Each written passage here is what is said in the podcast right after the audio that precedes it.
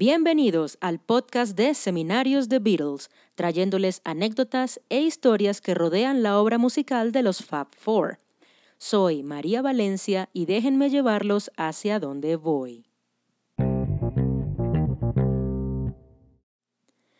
Durante la época de la Beatlemanía, The Beatles aparecieron en dos de las cinco películas que finalmente harían mientras estaban juntos pero no fue la única participación cinematográfica de los Fab Four a lo largo de la historia. Ringo Starr participaría en varios filmes en Hollywood y George Harrison tendría su propia compañía productora de cine más adelante. Pero uno de los primeros en hacer cine fuera de The Beatles fue John Lennon. How I Won the War, Cómo gané la guerra en español, es un largometraje estrenado en 1967, dirigido por Richard Lester, el mismo director de las películas Beatle, A Hard Day's Night y Help. Lester le ofreció a John un papel en la película que se grababa durante un periodo de descanso de la banda en el otoño de 1966. Lennon interpretaría a un soldado de la Segunda Guerra Mundial en esta comedia de humor negro británica. Basada en la novela de Patrick Ryan de 1963, How I Won the War cuenta las desavenencias del incompetente teniente del ejército británico Ernest Goodbody y su batallón de soldados tan o menos inteligentes que él. La película está protagonizada por Michael Crawford como el líder militar, acompañado de Lennon y actores de cine y teatro como Jack McGowran, Roy Kinnear, Lee Montague Robert Hardy, entre otros. John comentaría acerca de su participación en el filme. Había muchas razones para hacerlo. Primero, era Dick Lester y él me lo pidió. Segundo, era antiguerra. Tercero, yo no sabía qué hacer ya que The Beatles habían dejado de hacer giras y si paraba y pensaba en ello, iba a tener un bajón emocional por nueve meses así que traté de evitar la depresión de ese cambio en mi vida participando en la película. Lo que más recuerdo es que Dick Lester la pasó mejor que yo.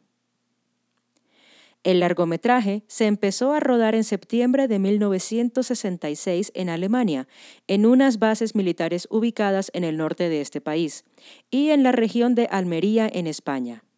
Durante este tiempo, John cambió su look. Dejó atrás su cabello mop top y se lo cortó para hacer su parte de soldado. Y empezó a usar sus icónicas gafas redondas, estilo abuelita, como le decían en esa época. Mientras estuvo en España, compartió estadía con su esposa Cynthia y el actor Michael Crawford y su esposa. Se quedaron en una villa llamada Santa Isabel, que luego fue convertida en lo que es ahora la Casa del Cine, un museo dedicado al papel desempeñado por la ciudad y provincia de Almería en la industria cinematográfica internacional. La mansión contaba con un gran jardín y rejas de hierro forjado que a Lennon le hicieron recordar al orfanato cercano a su casa en Liverpool, Strawberry Field. Fue en esos días que compuso Strawberry Fields Forever.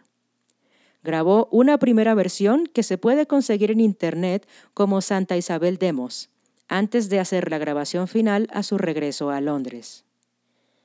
How I Won the War fue estrenada el 18 de octubre de 1967 con los cuatro Beatles asistiendo a la premiere en el London Pavilion junto con sus esposas y novias.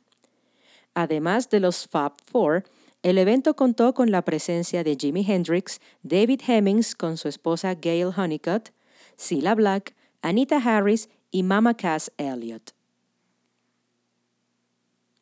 La obra de Richard Lester no tuvo una buena recepción por parte de la crítica.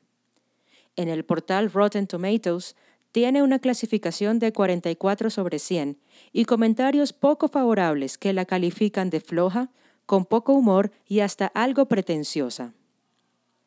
Algunas críticas más recientes la reconocen como innovadora y que da de qué pensar.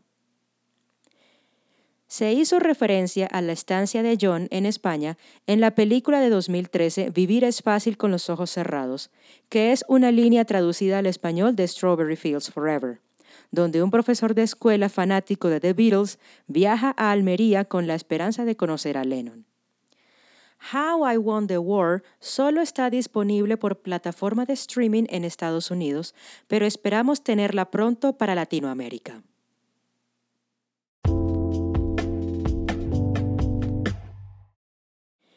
Y esto es todo por hoy. Sigue nuestro canal para escuchar más historias alrededor de The Beatles.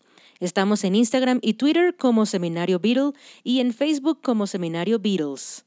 Por allí nos vemos y hasta una próxima vez.